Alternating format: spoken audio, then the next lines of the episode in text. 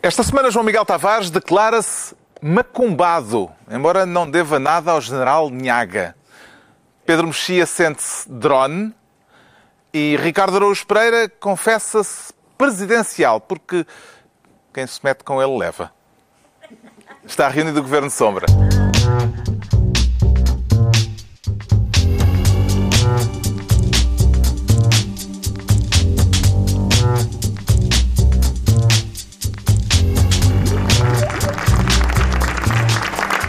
Bem, sejam bem-vindos no final de, de uma semana com drones perigosos, acusações de bruxaria, armas roubadas e um momento inédito de solidariedade. Vamos de falar de tudo isso neste Governo Sombra, em que o João Miguel Tavares quer ser desta vez ministro do PUM.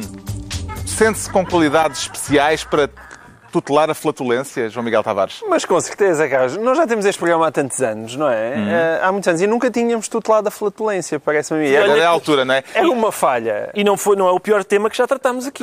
É capaz de não ser. Antes de irmos ao pretexto propriamente dito que levou o João Miguel Tavares a escolher esta pasta potencialmente mal cheirosa, e como sei que o Ricardo Araújo Pereira tem uma especial apetência por palavras, Ah, bom. por palavras, gostava, eh, Ricardo, que nos dissesse se vê nuances semânticas entre vocábulos como o pum, escolhido pelo João Miguel Tavares, a bufa, o traque, o flato ou o peido. Oh, Carlos, muito obrigado. Ainda bem que me faz essa pergunta.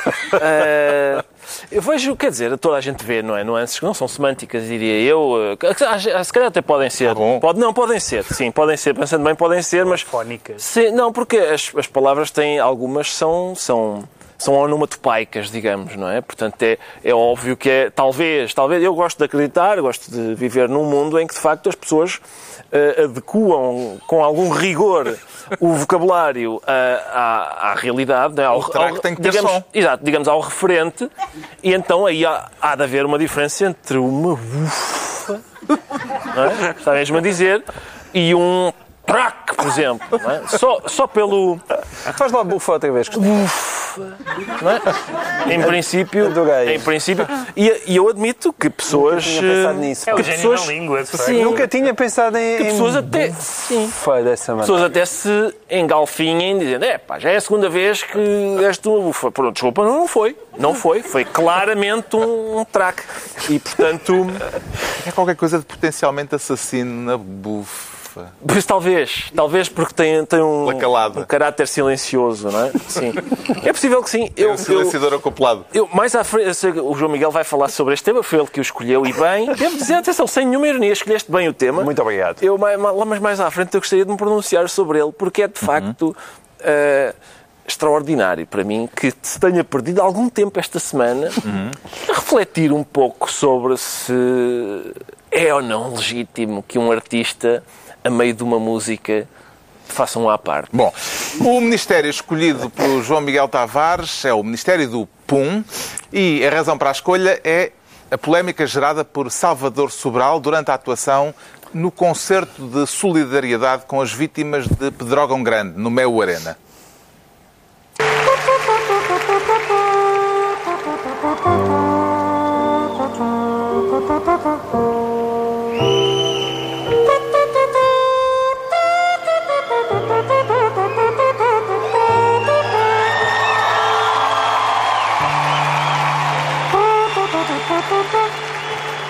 Eu sinto que posso fazer qualquer coisa que vocês aplaudem. Vou mandar um peido a ver o que é que acontece.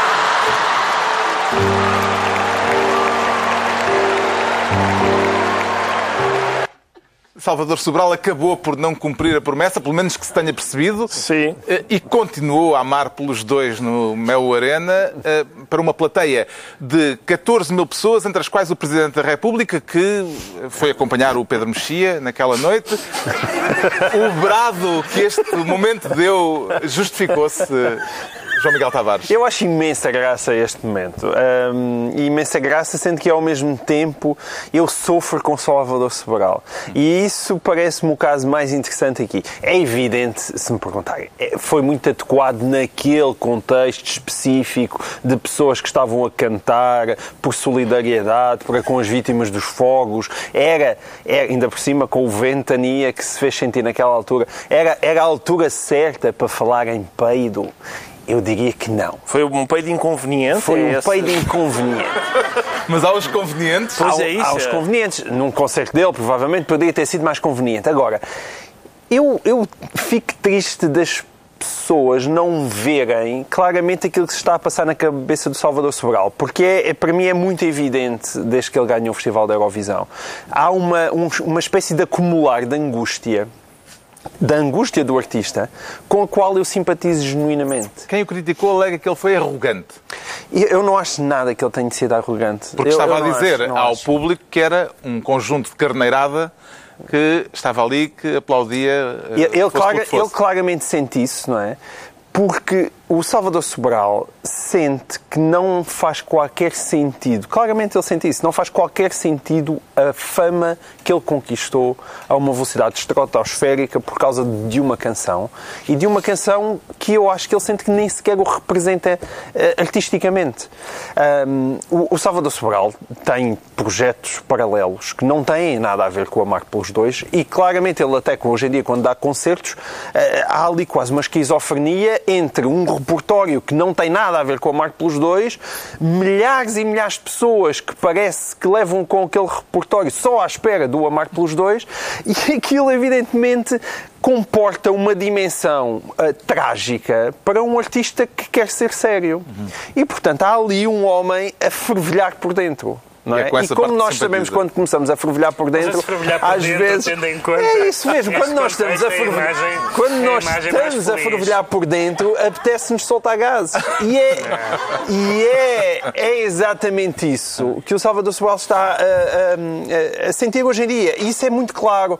E, portanto, isso, no meu caso em particular, provoca-me uma grande empatia em relação a ele. Eu percebo aquilo que ele está a dizer e, e- e até tenho alguma pena por aquilo que ele está a sentir. Porque é genuíno. E aquilo foi uma, uma boca um bocadinho foleira de um artista genuíno. E eu, eh, diante disso, eu pelo menos tiro o meu chapéu. Entendeu a frase do Salvador Sobral, aquele momento no meu Arena, eh, como um desabafo ou como uma provocação, Ricardo Araújo Pereira? Epá, eu, eh, eu entendi como uma piada. Eu entendi como uma piada. Uma piada de um miúdo que está na sequência de apitar com a boca. Atenção. Ele está a apitar com a boca e ouve-se alguém a fazer. "Ah!" A propósito dele ter apitado com a boca. E ele diz Não é alguém que também apitou com a boca. Sim, está bem. É apitar ele- pelos dois? e o rapaz. e o rapaz diz uma piada. E nisto, uma boa parte do país hum, examina ah, o que é que significa. submete a um escrutínio hermenêutico. Uma coisa que o rapaz disse no meio de uma música. Não era a destratar o público, o- a uma- carneirada que estava a acho- aplaudi-lo? Eu acho que era só uma piada. Pode ter, pá, se calhar saiu mal. Ele até acha que se calhar, ele até acha que saiu mal, pelo visto ele, ele diz, é pá, se calhar. Falo duas vezes antes de pensar. No meu tempo, isto devo dizer, não valia um peido. Ah, no, no meu tempo, Mas nós temos que começar pelos grandes temas Certo. aqui no Governo Pá, Sombra. No meu tempo não se gerava um bufagate porque, porque um miúdo resolve a meio de uma música dizer opa, sim senhor, até gostaram disto, sim senhor, apitei com a boca e, e aí gente está a tirar-me sutiãs. Sim senhor, vou experimentar outra coisa. Epá, não se teria gerado uma coisa destas sobre... Mas era, era, foi do marro... eu- Epá, não, não, eu não consigo, não consigo tenho muita, muita perplexidade relativamente à profunda reflexão que se fez esta semana sobre bufas, sobre posições apaixonadas contra e a favor. Eu sou contra esta bufa porque epá, tenho, tenho realmente muita, muita dificuldade. Ele no dia seguinte pediu desculpas, justificou-se aquele pedido de desculpas, Pedro Mexia. É a parte que eu simpatizo menos é ele pedir desculpa, confesso, tudo isso. Porque eu concordo com, basicamente com, com o que o João Miguel disse. Acho que ele tem uma atitude de quem... Há muita gente que lida mal com o sucesso. E há muitas maneiras de lidar mal com o sucesso. Um, ele tem lidado com o sucesso e foi logo, logo quando ganhou a Eurovisão. Já, não, já não me lembro o que é que lhe disseram, o que é que lhe deram, que ele disse que valia mais que o troféu que tinha na mão. E portanto, ele basicamente. Foi Caetano, as palavras de Caetano. Foi as palavras do Caetano, exatamente. Ele disse: vai muito, mal que esta, vai muito mais que esta coisa que me deram. E portanto, ele desde o princípio tem tido uma estratégia de desvalorizar e de achar que no fundo aquela vitória, aquele sucesso e, e aquela popularidade são equivocadas e são, partem de uma coisa que, que ele não valoriza assim tanto. Já houve, ele já tinha uh, no, no, por causa dos projetos paralelos, eu tinha sido entrevistado no 5 para a meia-noite. Uh, eu, apesar da liberalidade da linguagem, não vou reproduzir o que ele disse no 5 para a meia-noite, mas perguntaram-me o que, é que, o que acontecia se lhe pedissem para cantar o Amar pelos Dois num concerto desse projeto que ele tem que se chama Alexander Search. E ele... qual ele, é, ele aparece de forma completamente anónima, no, diz que foi agora lançado, não aparece o nome dele em lado nenhum, não aparece a cara dele em lado nenhum, o que é muito representativo desse quase desejo ele respondeu de uma linguagem mais colorida, disse que mandava o público passear, que não foi isto que ele disse, não, naturalmente. Parou. Mas, exatamente. Uh, e, e, portanto, basicamente, já houve vários momentos em que ele, o Ricardo utilizou uma, já uma expressão noutro, noutro contexto, que é o, o uh, que tem tudo a ver, aliás, semanticamente com, esta, com este tema, que é, há pessoas que estão nas tintas e ele, de facto, não se policia muito naquilo que diz. Ele já disse várias coisas que podem parecer uh, arrogantes ou mal criadas, aquela coisa, aquele momento em que ele está na conferência de imprensa e não se lembra de uma palavra em inglês e também lhe sai um palavrão. E, portanto, há um lado de naturalidade que, por ser tão raro e por ser tão... Era também isso que o faz um um e por ser tão genuíno e que ele é uma personagem, além, além do, independentemente do que, do que as pessoas achem sobre ele enquanto artista em geral, a canção concreta que ele é uma personagem, ele é uma figura não só artística como mediática, diferente de todas as outras e, portanto, também tem um comportamento, em alguns aspectos. Eu estava lá no, no, no, no concerto, achei graça. Bem acompanhado. Bem acompanhado. E achei, achei graça uh, e, sobretudo, achei absolutamente claro.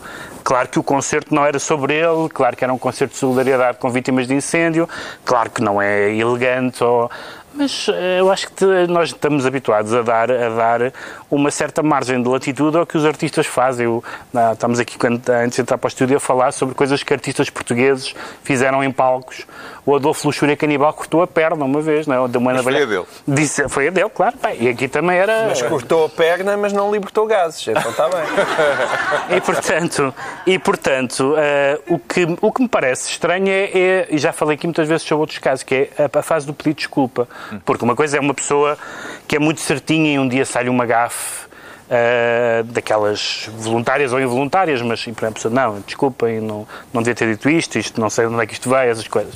Outra coisa é alguém que tem um, um comportamento, acho eu, para mim, agradavelmente desempoeirado e desalinhado, uma pessoa que faz pouco do seu sucesso, que até faz pouco, no certo sentido, do seu público, que pode ser questionável, mas eu pessoalmente acho graça, porque realmente as pessoas em geral gostam é de paparicar o seu público, que é o seu ganha-pão. Uh, e, portanto, se a pessoa faz isso, pedir desculpa porque nas redes sociais e porque não sei aonde a reação foi adversa, parece-me estranho. Eu preferia se é para manter o interesse da personagem... Ele diz, não, nós estamos nas tintas para o que as pessoas pensam. Porque eu acho que ele está. Eu acho que, eu acho que, eu acho que o que ele disse no concerto lhe saiu naturalmente e as desculpas são, são forçadas. E eu gosto mais da naturalidade do que da parte forçada.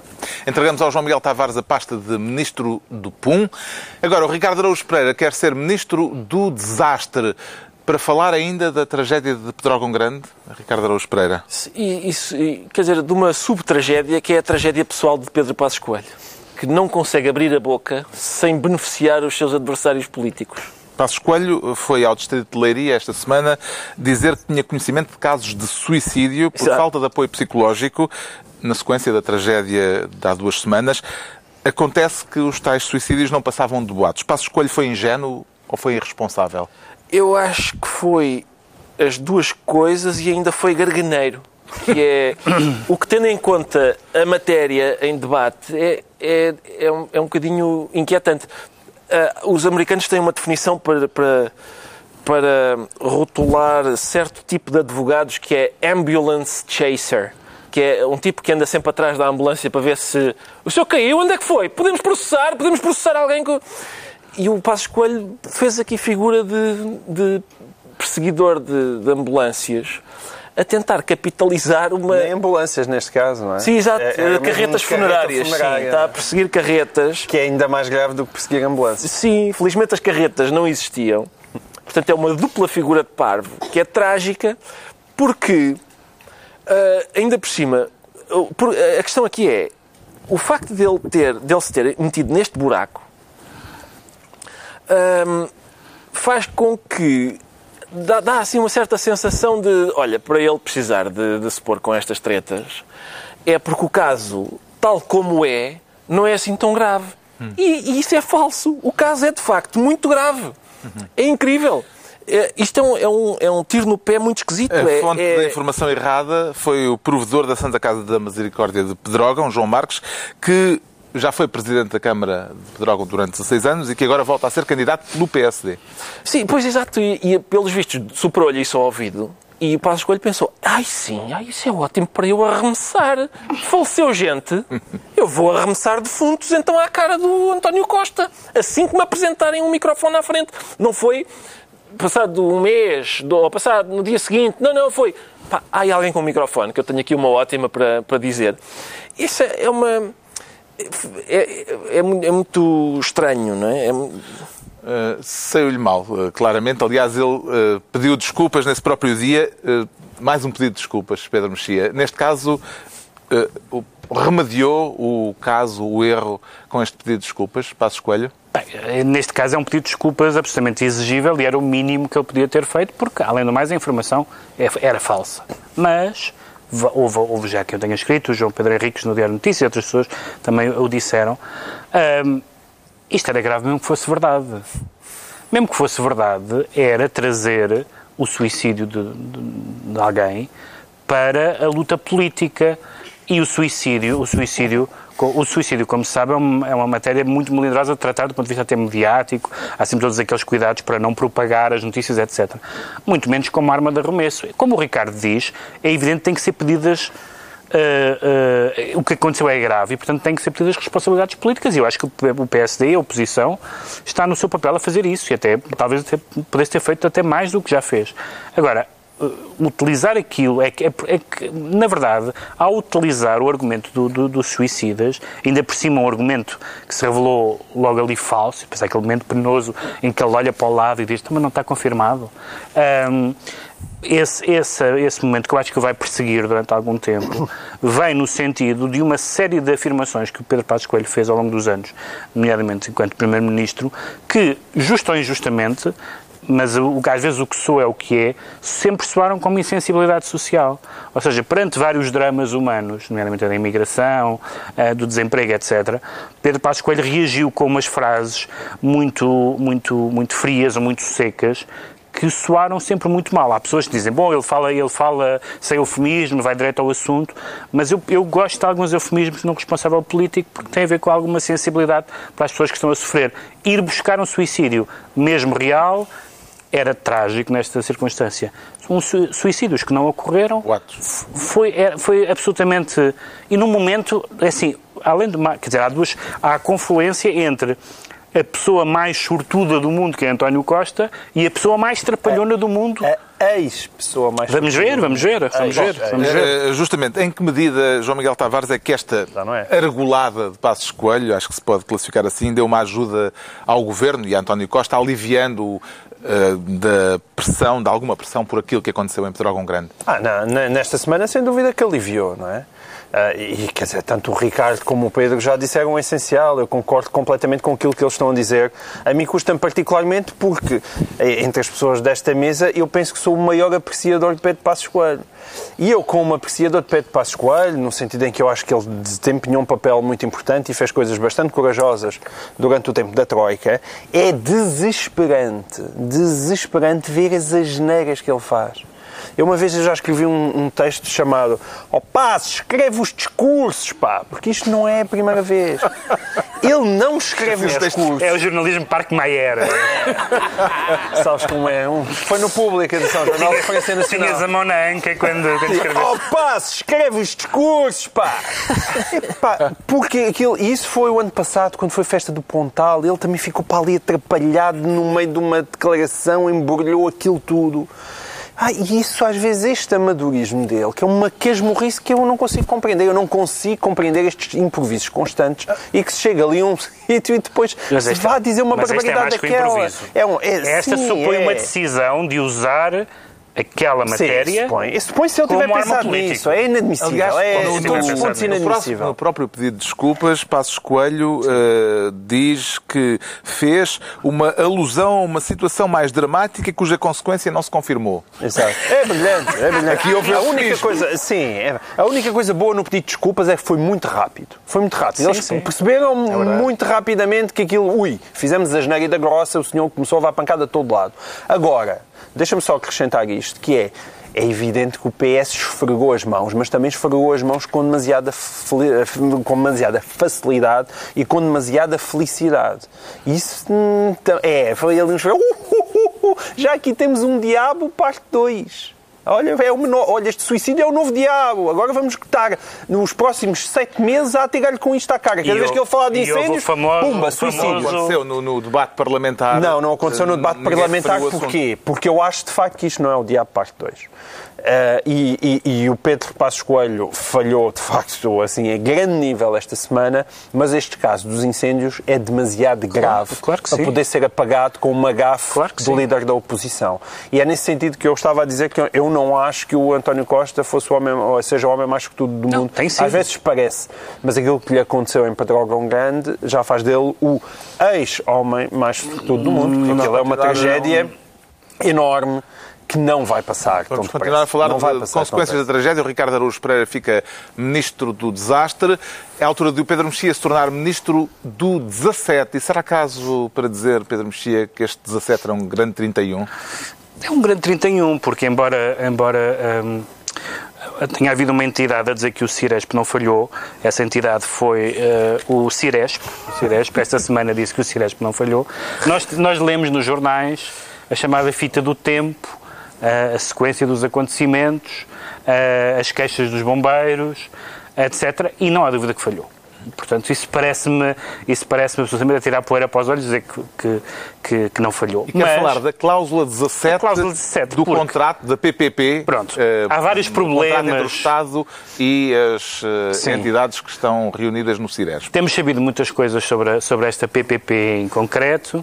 Uh, sabemos como é muito duvidoso que fosse que uma que, uma, que um serviço de emergência desta natureza fosse uma PPP.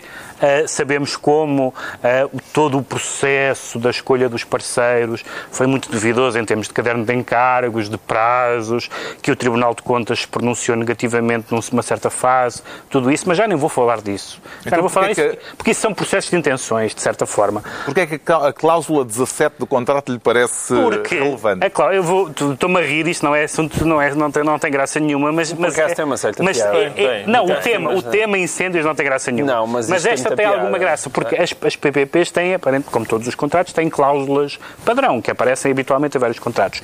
E há uma cláusula que aparece quando, na, na construção de uma ponte ou não sei o quê, eh, que, que diz que, eh, que não se pode respons- responsabilizar eh, aquele serviço em situações de emergência. O que faz sentido para todos os serviços, menos para uns, que são os serviços de emergência. Portanto, tem cláusula que diz que tu tens, aliás, Chama-lhe o- força maior. A força maior. A força maior diz que há atos de guerra ou subversão, hostilidades ou invasão, rebelião, terrorismo ou epidemias, raios, explosões, graves inundações, ciclones, tremores de terra e outros cataclismos naturais que diretamente afetem as atividades objeto do contrato são casos de força maior que, portanto, eh, não estão cobertos. Pelas Por- eh, portanto, obrigações brilhante. contratuais. Portanto, um serviço que responde às emergências E a terremotos não e a pode ser responsabilizado Em em, caso casos de de emergência. E mais. Atenção, e destas. mais. Grandes Não. Se uma pessoa tropeça na rua, o Ciresp, o Ciresp vai, está tudo bem? Não sei. O Ciresp não funciona no centro comercial for- Colombo, Exato. nem E nas no- Amoreiras, nem no aeroporto, nem no aeroporto. nas garagens é uma Por isso chatice. é que eu disse tropeçar na rua. Na rua. Se tropeça na rua- Colombo, está a pessoa quanto em risco. Mas o que, é, o que é estranho é que isto foi renegociado várias vezes. De certeza que numa matéria como esta há batalhões de, de- de advogados e de parceiros jurídicos. Ah, E como é que é possível que, um, que este artigo, que é um, esta cláusula, que é uma cláusula que se entenda que, seja, que se entenda que seja uma cláusula padrão em casos normais, é uma cláusula grotesca neste caso. Não há outra palavra. Como é que um serviço de emergência não pode ser responsabilidade em situações de emergência? Isto parece uma coisa de, de daqueles romances distópicos. Uh, uh, e, portanto, não só sabemos que o sistema falhou concretamente pelas várias razões que foram relatadas na, por quem estava no terreno e por quem pediu auxílio, etc., como sabemos que o próprio contrato, além de ser muito duvidoso nos valores, além de ser muito duvidoso nos parceiros, tem também esta cláusula ridícula. Quem negociou em nome do Estado não defendeu o Estado. Claramente. Hum. Como, aliás, é habitual nas PPP. Eu acho que é uma própria definição de PPP é essa. Não é? O que é que se lhe oferece dizer, Ricardo Araújo Pereira, acerca de um contrato que estabelece que, em casos de emergência, é normal que o Sistema Integrado de Redes de Emergência e Segurança de Portugal não funcione? Oh, Carlos, o que se me oferece dizer é que, é que sou eu é que não assino contratos destes.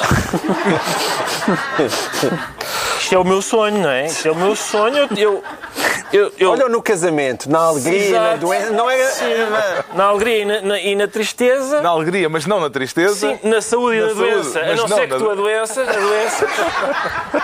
não me venhas para cá tossir. Uh, eu adorava isto. Eu, eu, fiz imediatamente um telefonema indignado aos meus advogados, porque estou farto de lhes mandar uh, contratos para rever e nunca há uma cláusula que diga compromete-me a executar este trabalho, a não ser que haja trabalho para fazer. Uh, era, era o que eu queria. Eu acho que faz falta. Às vezes a gente diz das crianças que são mimadas e tal, não dão valor ao dinheiro, tu não dás valor ao dinheiro. Era, era preciso alguém ter essa conversa com o Estado. Senta-te aí. Alguém, o, senhor que, o senhor que negociou isto, sente-se, faz favor, escute. Isto custa a ganhar. Portanto, con contratar um serviço de emergência, que é muito bom em tudo, menos em emergências, calhar pensávamos é mau negócio, melhor. É mau negócio. Quem é que competiria defender-nos em nome do Estado português de um contrato deste tipo, João Miguel Tavares? É o próprio Estado português, mas o problema sim, isto tem caras, não é? E são as caras de sempre, como o Pedro estava a dizer, não é? Quando nós vamos olhar para os CIGESPs, lá vem, nos SNLs, os, ah, os BES, as PTs, todas, todas. O problema é que, provavelmente, quem naquela altura nos estava a ir ao bolso e a tentar roubar, pensava apenas que nos estava a tentar roubar. Mas o problema destas coisas é que não nos estão só a tentar roubar. E depois há uma linha perversa que passa pelo nosso bolso, mas que depois acaba naquelas pessoas a morrerem queimadas naquela estrada. E isso é a mais triste gravidade de, de, um contrato como este. Agora, responsáveis. Sim, os responsáveis começam na altura do governo, ainda começam na altura de Durão Barroso, passam para Santana Lopes, foi no governo dele, já três dias depois de ter perdido as eleições, que este contrato do Ciresp foi assinado, e depois passam para o, para o governo seguinte, o governo José Sócrates, mas cujo ministro da Administração Interna era António Costa. E o contrato do Ciresp, que está neste momento em vigor, foi um contrato que foi assinado por António Costa. E, portanto, isto é uma coisa que o atinge não, foi diretamente. Em 2016. Está bem, o, com, certeza, 2015, com certeza. uh, com certeza. Mas foi naquela altura que ele entrou, não é? Mas foi naquela altura que ele entrou em vigor, aliás, porque António Costa, e a, a, a meu ver e bem, começou por colocar um travão no Ciresp, mas acabou por aceitar depois de uma pequena renegociação. Portanto, isto é uma coisa que vai diretamente acertar no Primeiro-Ministro. E, no... e é incompreensível atenção, sente que, sente que temos também de ter cuidado de não transformar o Ciresp também no, no bode expiatório de tudo o que mal está a acontecer. Porque ainda vai ser essa também. Agora de repente, ah, é o Ciresp, é o Ciresp, ah, aquela coisa horrível do Ciresp. Não, não é só o Ciresp. É o Ciresp, é a proteção civil, é a maneira como as coisas todas estão organizadas. Sim, e há um quantidade de incompetências ali é, é enorme. E amplamente reportado já na imprensa, um conflito aberto entre a Secretaria-Geral do Ministério da Administração Interna e a Proteção Civil. Como é que vê este, este conflito por dois organismos, entre dois organismos tutelados pela Ministra Constança Urbano, Urbano Vejo da mesma maneira no recreio da escola. Foste tu não foi ele que começou, não, não, foi ele que começou, não foi ele que começou, é assim. É velho como o mundo. O que é que nós esperamos que isso fique no recreio da escola? Mas não, e depois são são instituições desta dimensão. Agora, como todos falharam, verdadeiramente todos falharam. Aquilo tudo é inacreditável. À medida que nós vamos sabendo mais pormenores do, do, daquela tragédia, é inacreditável. Não é possível que haja dois caminhões que são os únicos, os únicos quando falha o Ciresp, podem ir para o local, que um esteja com uma antena avariada desde Fátima, desde que o Papa cá veio porque partiu uma antena e não conseguiram substituir, e o outro que estava, estava a cargo da PSP estava em reparação na garagem, estava a fazer revisão.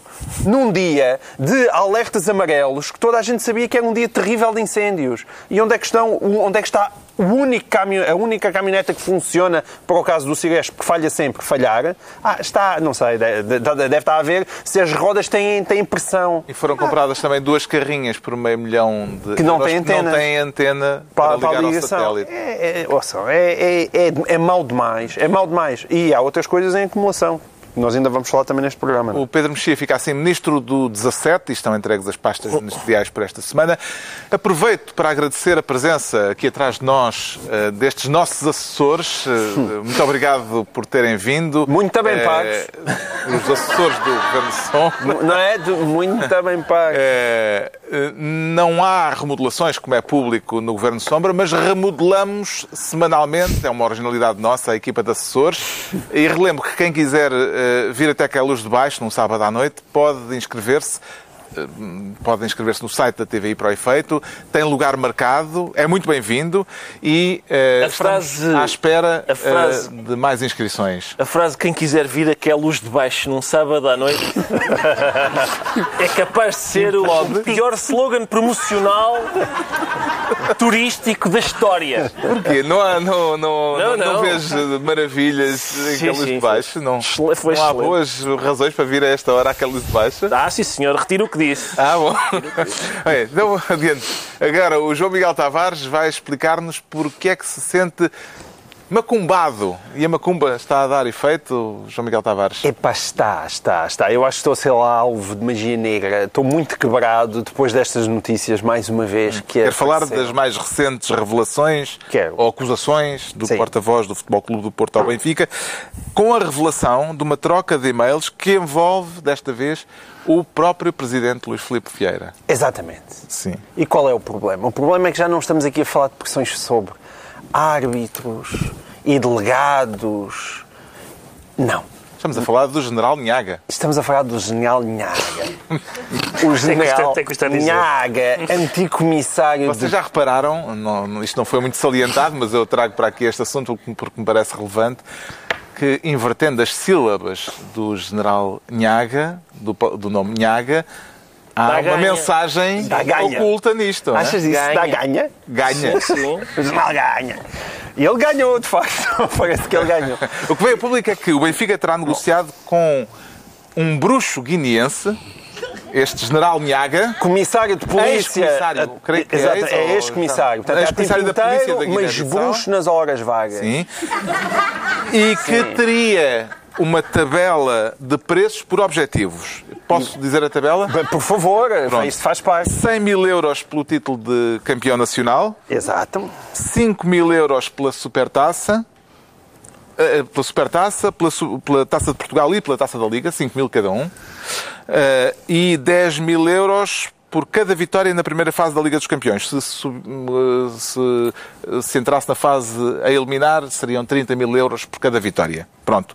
Isto era Sim. é, é o, o que o general Nhaga terá apresentado. Sim, apresentado e atenção, eu vi um contrato assinado, pelo menos a reprodução do contrato assinado, e dizia lá, General Nhaga e o Rui Gomes da Silva, aquilo estava lá assinado. Eu, eu- eu quero saber o que é que o Rui Gomes da Silva tem a dizer sobre Ainda isso. Eu já sei que já houve desmentidos da parte de Luís Filipe Vieira, que também foram assim, uns desmentidos muito vagos, do género, Só ah, disse- o nosso bruxo é o Rui Vitória. mas, mas, enfim, mas eu quero começar por fazer um pedido a António Costa, que é, se calhar até para a Câmara, da próxima vez que for preciso renegociar o Ciresp, chamem o General Nhaga. se o General Nhaga... Eu acho que não pode ser. Não o pode? PAN vai opor-se. É. Isto mete galinhas mortas. Mete galinhas mortas, é verdade. o Mete general sacrifícios Nhaga de- parece que utiliza bagaço, panos vermelhos, sacrifício de animais e ofrendas de comida. Sim, tudo como coisas que uma pessoa gosta. Bagaço, sacrifício de animais e ofrendas... Não, não, é indiscutível. Agora... Por amor de Deus, eu, eu fico. Nós na semana passada já aqui falámos do, do apito e do apito encarnado. Aquilo é desagradável. É chato. É, provavelmente há coisas ali que até são ilegais e podem vir os tribunais. Mas tentar convencer árbitros a favorecerem o nosso clube é uma coisa que faz sentido.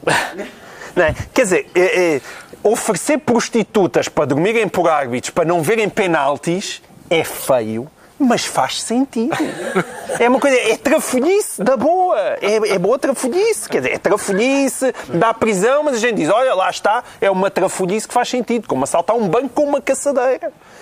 Mas, por amor de Deus, bruxaria. Mas, e bruxaria, quer dizer, ma- mas mesmo a própria bruxaria, há bruxaria séria. Há bruxaria séria. Há bruxaria. E eu acho, eu acho que tem que haver seriedade na bruxaria. Porque uma coisa é um tipo decapitar uma galinha, como o Futre disse. O Futre disse, ah, eu conhecia lá no Porto, havia um bruxo, que durante muito tempo... Não é bruxaria, isso é cabidela. É. Exatamente. Havia um bruxo que era o senhor Delano Vieira e o Futre disse: Eu realmente fui para uma praia. Disse agora, o Futre disse agora: Eu realmente fui uma praia com, com o senhor Delano Vieira e havia até umas galinhas decapitadas e nós fizemos para lá umas coisas. Pá, porreiro, mas ao menos o homem foi para a praia com o Delano. Isto é a partir da Guiné-Bissau. A partir da Guiné-Bissau, o general Nhaga. Não, Isto foi o por general- Skype. O general, o general Nhaga faz umas cenas na Guiné-Bissau e depois é assim: se o Benfica ganhar, passa a pagar mais 10 mil. Ah, ganhou este, então é mais 10 mil. Porque o contrato dizia: se vencer, 10 mil. Se vencer, 10 mil. Eu quero ser o general Nhaga.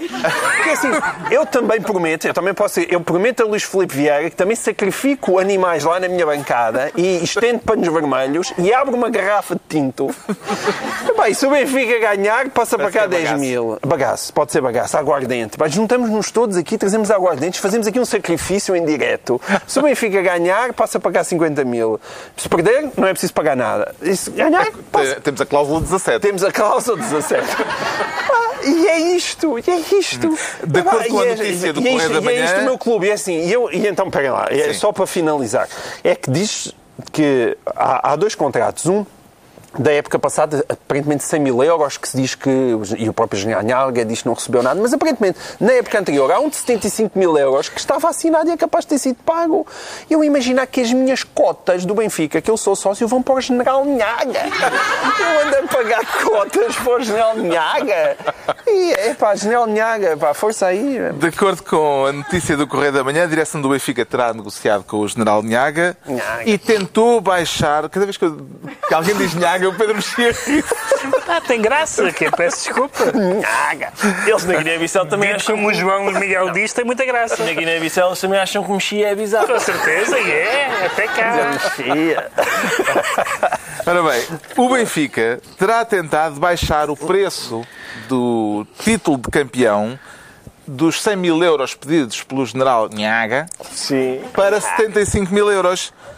Perante um objetivo tão importante para o Benfica, regatear o preço, Ricardo Araújo Pereira não revelará falta de ambição. Pá, Carlos, eu não sei, eu não sei o que é que é dizer. Porque. Quer dizer, tu saberias o que havia a dizer se não fosse o Benfica. Não, não, não, não, eu tenho... Não, não, é- é precisamente por isso que eu não sei, porque eu, eu sou. Ah, Apoia também trafolhice da boa, como eu, pá, assim, tra- pá, tentem corromper árbitros, pá, mas eu- Macumba não. Não, eu isso também não faria, mas eu, eu acho que isto, de facto. Eu sou, eu sou um benfiquista ah, irracional, não é?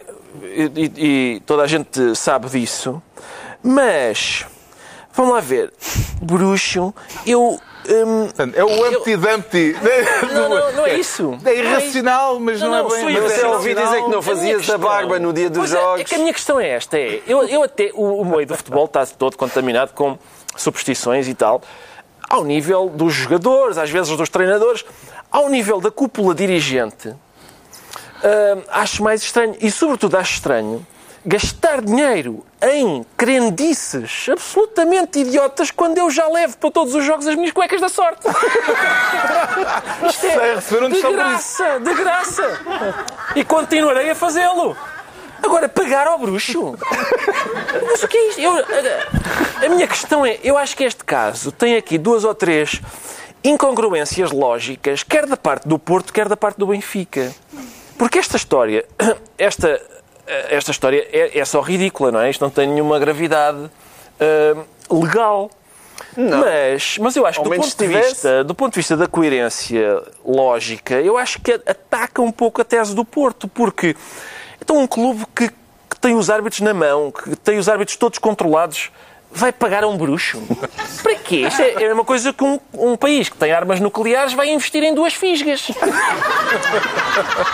não faz muito, quer dizer, não faz muito sentido. Agora, da parte do Benfica, lamentavelmente, eu, quer dizer, eu, eu sou daqueles benfiquistas que distinguem bem o que é o Benfica e o que é o presidente do Benfica ou os dirigentes do Benfica. E desse ponto de vista, quando eu estou em casa e ouço as declarações do presidente do Benfica e também me parecem incongruentes do ponto de vista da lógica. Porque o presidente do Benfica o que diz é o seguinte: é mentira, não há bruxo nenhum. Sugerindo que os mails são falsos.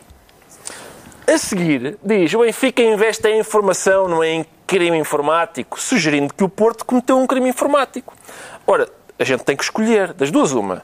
Ou os e-mails são verdadeiros e aí houve um crime informático, ou os e-mails são inventados e aí não há crime nenhum. Alguém inventou uns e-mails. Agora, eu- se, se eu sei que vieram à minha caixa de correio roubar-me, eu digo alto, crime informático. Se me apresentam e-mails que eu nunca escrevi que são falsos, eu digo não é crime informático, são, são e-mails falsos. As duas ao mesmo tempo é que é difícil. Isso é que eu não percebo. O presidente do Benfica, eh, ainda relação- na, na relação eh, por e-mail, presumo, com o general Niaga, terá questionado o feiticeiro guineense quando o Benfica levou quatro. É como nem resumos das novelas, pá. Nosso LED não dá para levar a sério, pá. O Benfica levou quatro do Borussia Dortmund. Lembra-se disso? Lembro, infelizmente lembro, claro. E Luís Filipe Vieira terá enviado ao general Niaga um e-mail a Niaga. perguntar, e passo a citar o que veio a público, o que passou-se. Eu também eu li isso e talvez se justificasse uma próclise, como aquilo que acabei de fazer, aliás. Embora não seja dos casos em que, em que a ênclise é- está flagrantemente errada, né? se o verbo estivesse no futuro estaria flagrantemente errado, o que passará-se? Isso seria. Isso é, isso é flagrantemente errado. O que passou-se, enfim, soa mal e é possível que esteja errado, não, não é flagrantemente, pode-se dizer, passou-se o quê? Sim, mas, eh, mas é- uma vez que se está a tratar com um bruxo, não sei se já leram, já leram anúncios de bruxos no jornal. Basicamente o que eles dizem é isso. Eh, Desfaça uma ração, passou-se que o- a pessoa amada vai. Em princípio, isto é linguagem de bruxaria, não é? Houve quem disse, dissesse ao longo da época, eh, pelo que aconteceu em alguns jogos, que Rui Vieira tinha uma grande vaca leiteira. Rui Vitória. Rui Vitória, Rui Vitória. Tinha uma grande vaca leiteira. Não é de certo modo decepcionante, Ricardo, eh, chegar à conclusão de que afinal se calhar eram só galinhas mortas. Ah, Carlos, eu. Eu. Repare. Se. Se matar uma galinha. É que o Brian Ruiz, já pensaste que se calhar o Brian Ruiz falhou o pontapé por causa do general Nhaga? Pois é. É porque, de facto, atenção, o pontapé de- do Brian Ruiz, a gente pode, de facto, há ali bruxaria. Mas Oh, pá, ó, João Miguel, eu. Vamos lá ver. Ah, eu, o, meu, o meu problema com isto é. Eu ainda não percebi, por causa das justificações, eu ainda não percebi se isto é verdade, se isto é verdade ou se é mentira. Se ah, é verdade, quer dizer, não tem mal nenhum, acho que, quer dizer, um, clube gastar, ao que parece, milhares de euros em, em bruxaria. A cláusula do, do relatório e contas é que aparecerá.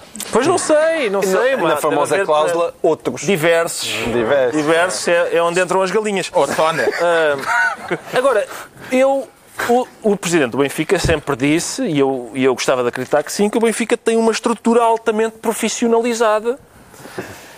Mas ele não descura isso. E Se calhar vai estrutura- a todas, vai a todas. Uma- Ele não. quer a estrutura e aposta nos jogadores, Em mas vem os princípio- bruxos, vai tudo. Em princípio- Mas eu vou lá bater, eu vou bater à porta, à porta do Estádio da Luz, porque se calhar eu também Em princípio, uma, uma estrutura altamente profissionalizada e bruxos não se usa na mesma frase. Não, é? não se usa na mesma frase. Embora, lá está. O facto, se aquele contrato é verdadeiro, aí há alto profissionalismo, porque tem um clausulado. clausulado. Tem, sim, Houve advogado ali. houve advogado, sim. Isto de superstições no mundo do futebol é uma coisa que já vem de longe. Ficaram célebres figuras como Zandinga, o Bruxo de Faf, quem não se lembra do professor Alexandrino. E há até casos documentados, como este, de Mestre Alves, numa entrevista ao Porto Canal, em 2007, com casos muito concretos. Por, por exemplo, o Futebol Clube Porto, Passos Ferreira. penúltima jornada do Na campeonato. penúltima jornada estava o Sporting em primeiro e estava o Porto já em segundo lugar. O que é que eu tive de fazer aí?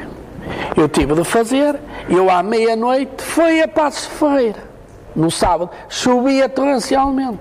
Foi lá bloquear os jogadores de Passos Ferreira e pôr a nossa equipa, o Futebol Clube Porto, no auge.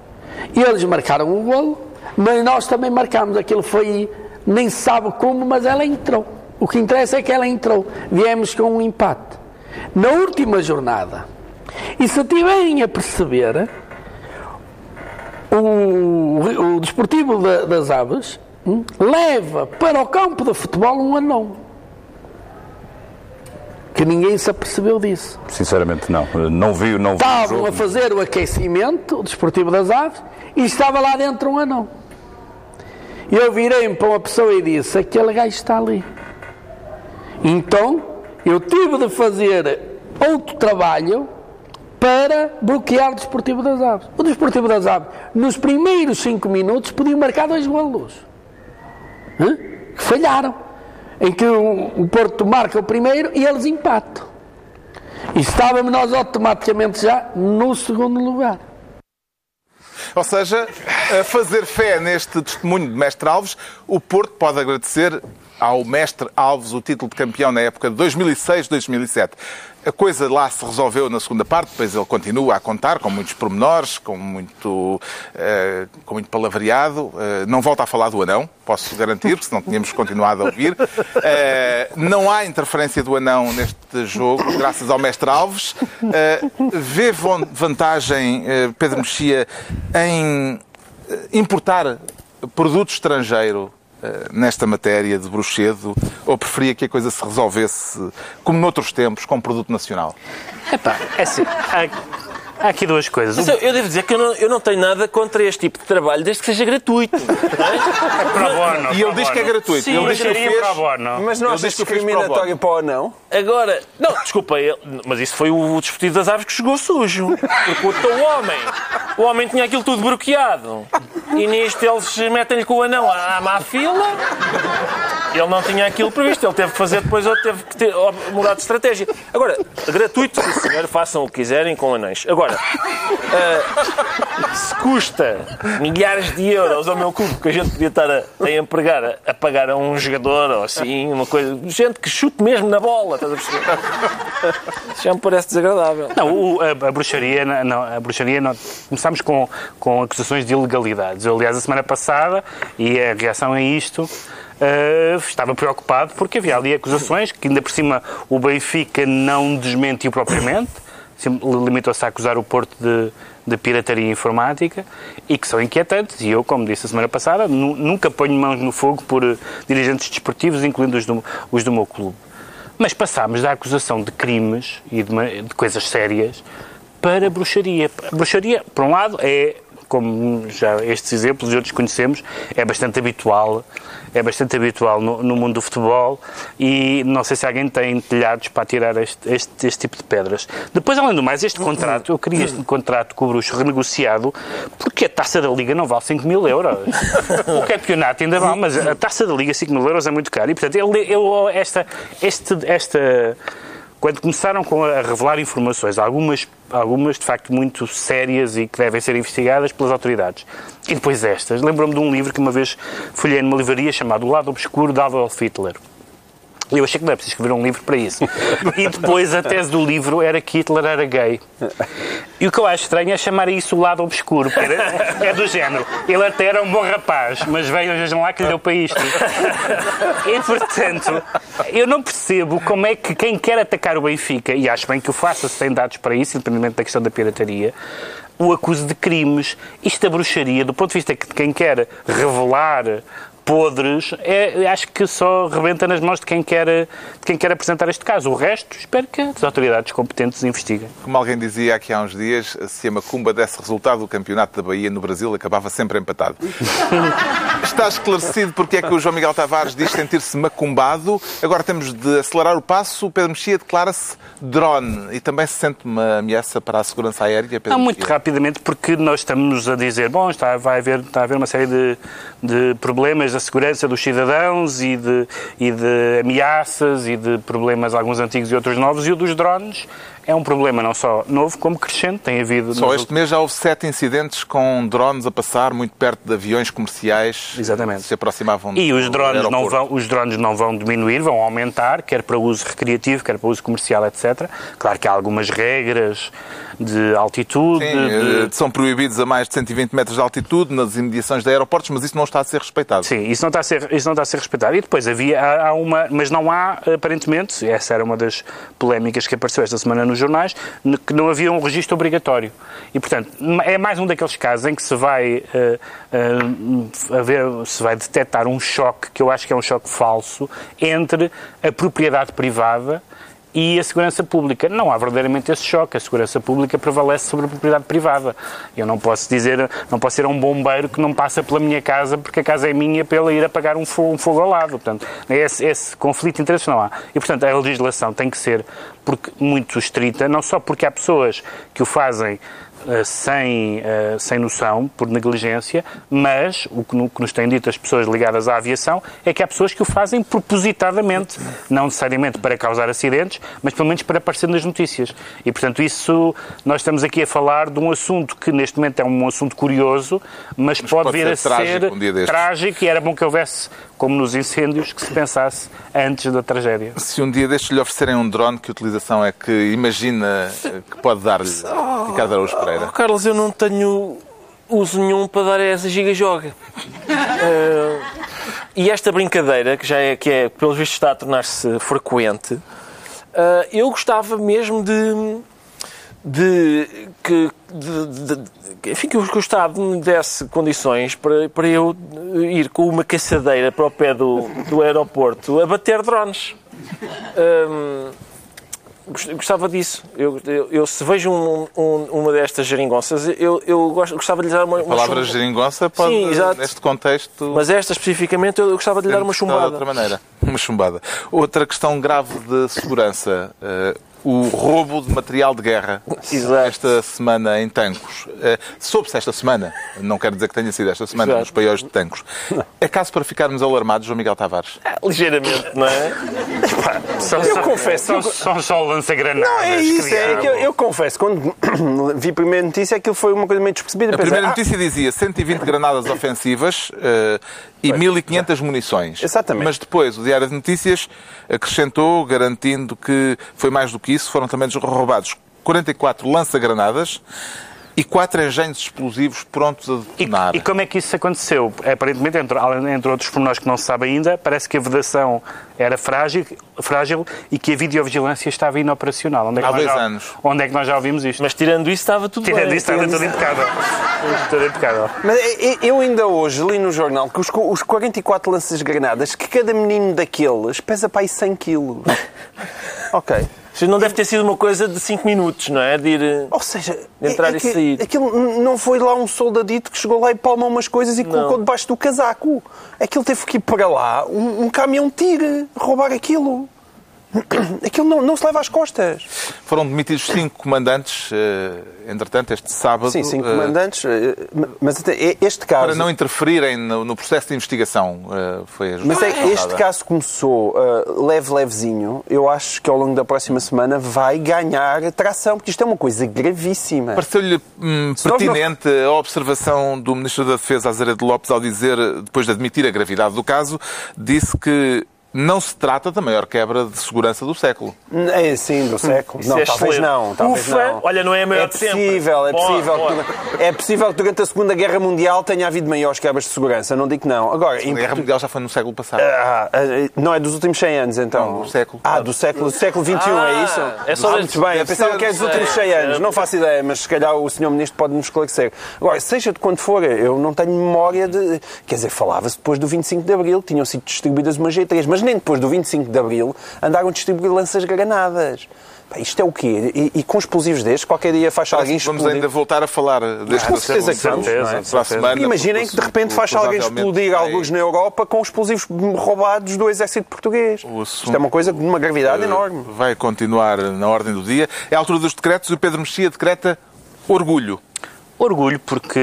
eh, E eu- preconceito? Não só orgulho neste caso, porque uh, aquela expressão do orgulho de ser português sempre me pareceu uma expressão um bocadinho estranha, até porque nós não escolhemos o sítio onde nascemos, e sobretudo porque as pessoas se orgulham de ser portugueses em coisas às vezes palermas. E nós temos realmente, hoje comemoramos uma coisa em que temos de facto, devemos ter orgulho em ser portugueses, que é os 150 anos da abolição da pena de morte em que Portugal foi um dos primeiros países uh, onde isso aconteceu.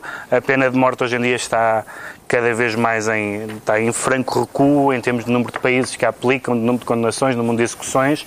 Os países que a aplicam, vê-se aquela lista e também são países que não se recomendam e depois no meio daquilo os Estados Unidos, é uma vergonha para os Estados Unidos verem-se naquela lista e este de facto é um dos momentos da nossa história que nós nos devemos orgulhar. O João Miguel Tavares decreta a sopa dos banqueiros. A sopa dos banqueiros, que é o meu termo favorito para falar desta negociata entre o Montepio e a Santa Casa. E aparentemente foi já assinado um memorando, que não é um negócio final, mas uh, uh, em que as duas partes admitem que estão a negociar.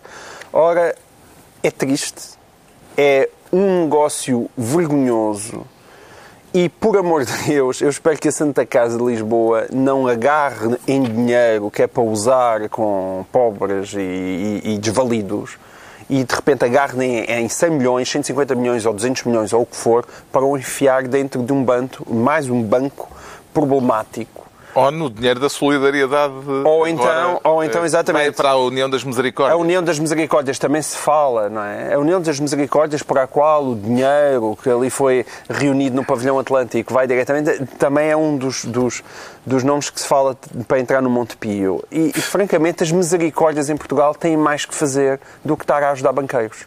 O Ricardo Araújo Pereira decreta sobriedade. Sobriedade gostava que houvesse, porque... Tem alguma coisa contra a alcoolomia? Uh, uh, quer dizer, tenho quando, quando redunda em espatifar coisas. E, e, ao que parece, está a haver uma moda agora bastante intensa de turistas ingleses em Albufeira uh, bêbados e a, e a pancada uns com os outros e a escavacar coisas. Acho que é uma, uma falta de, de educação da da parte dos ingleses, porque toda a gente sabe que para onde a gente manda os nossos turistas bêbados e arroaceiros é para Torremolinos. vou para lá também, Sim. vou para lá. Está concluída mais uma reunião semanal, de hoje a oito dias, à mesma hora, novo Governo Sombra, Pedro Mexia, João Miguel Tavares e Ricardo Araújo Pereira.